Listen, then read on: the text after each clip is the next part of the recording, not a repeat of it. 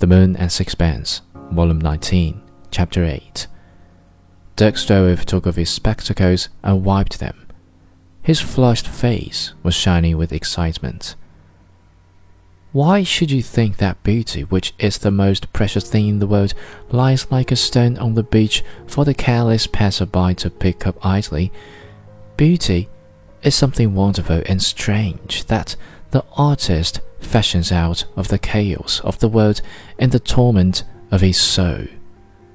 And when he has made it, it is not given to all to know it. To recognize it, you must repeat the adventure of the artist. It is a melody that he sings to you, and to hear it again in your own heart, you want knowledge and sensitiveness and imagination. Why did I always think your pictures beautiful, Dirk? I admired them the very first time I saw them.